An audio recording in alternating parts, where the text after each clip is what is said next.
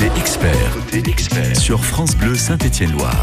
Johan Kerpédron. Bon, maintenant, il va falloir négocier le passage de disque pour déguster un croissant pendant cette émission, pourtant consacrée non pas à la gastronomie et encore moins au régime, manquerait plus que ça, mais bel et bien au jardin. Avec votre expert, Romain Musard, du magasin botanique La Fouillouse, qui est là pour répondre à toutes vos questions concernant les plantes, les fleurs, l'entretien de votre jardin. 04 77 10 0010. Pendant un tout petit peu plus de 30 minutes, on répond à vos questions, mais attention, n'attendez pas la dernière minute pour nous appeler 04 77 10 0010. À propos de prendre soin du jardin et de nos plantes, en cette pré-période d'été et pré-période de départ en vacances, en plus de la garde du chien, du chat, il y a aussi la question des plantes qui se posent. Des téméraires les emmènent avec eux, mais pour l'arrosage, on les laisse à la maison. Mais comment on fait ça C'est un vrai sacerdoce, Romain. Ah oui, il faut se poser les, bonnes questions avant de partir et surtout c'est ça va dépendre de la durée euh, où on va partir, parce que si on part pour un week-end, 3-4 jours, on a des, des solutions assez simples euh, à mettre en place qui, vont nous permettre d'arroser nos plantes. Par contre, lorsque on a, a la chance d'avoir des, des, grandes vacances et de partir euh, pour longtemps, il va falloir se creuser un petit peu plus la tête et mettre des systèmes un peu plus complexes en place. Alors pour ceux qui ont un jardin, il y a l'arrosage automatique un peu traditionnel. Est-ce que c'est véritablement viable en termes d'économie d'eau, puisque ça aussi, bien évidemment, on on y pense, mais aussi pour bien entretenir euh, le jardin. Est-ce que ça va vraiment couvrir toute la surface euh, de notre jardin? Ça va dépendre de, du type d'arrosage qu'on va choisir. C'est sûr qu'un arrosage par aspersion, euh, ça va, ça va être beaucoup plus gourmand en eau, euh, parce qu'on arrose les parties aériennes de la plante euh, avant que le, le, sol soit détrempé. Il faut arroser un petit peu plus. Euh, là, on va, on va dépenser un petit peu plus d'eau. Par contre, si on opte pour des arrosages par secteur, plante par plante, type goutte à goutte, tuyau poreux. Euh, là, on est vraiment économe en eau parce qu'on maîtrise et on va apporter uniquement au pied de la plante ce dont la plante a besoin en.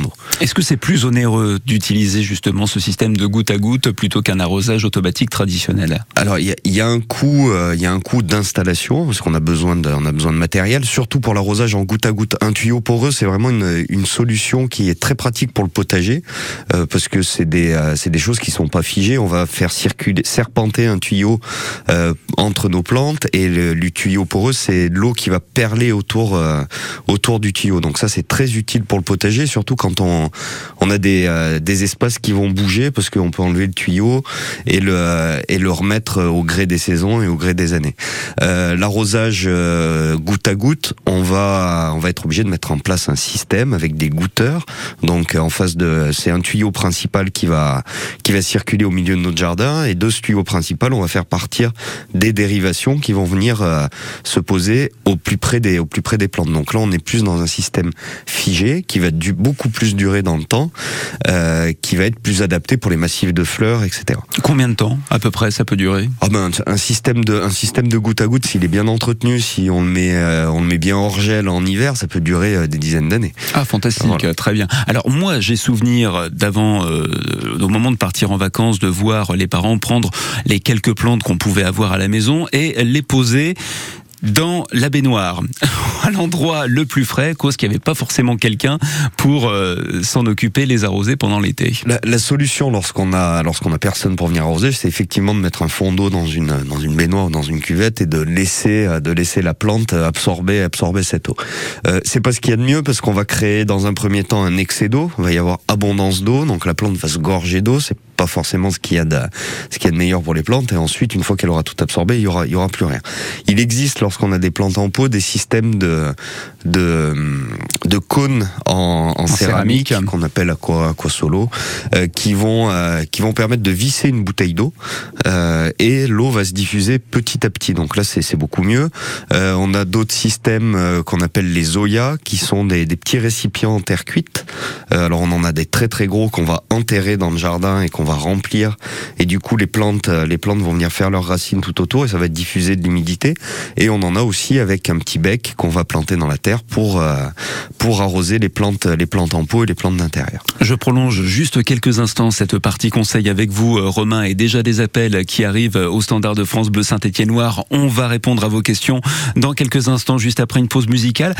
On a tendance pendant l'été à tout fermer pour garder un maximum de fraîcheur dans la maison, mais il y a des plantes, des fleurs qui ont besoin de soleil. Comment est-ce qu'on arrive à, gérer? L'idéal, c'est de laisser quand même un apport de lumière à, nos plantes. Alors, euh, lorsqu'on lorsqu'on part pour économiser un petit peu l'eau, on va les on va les passer sur une partie un peu plus ombragée, un petit peu plus fraîche.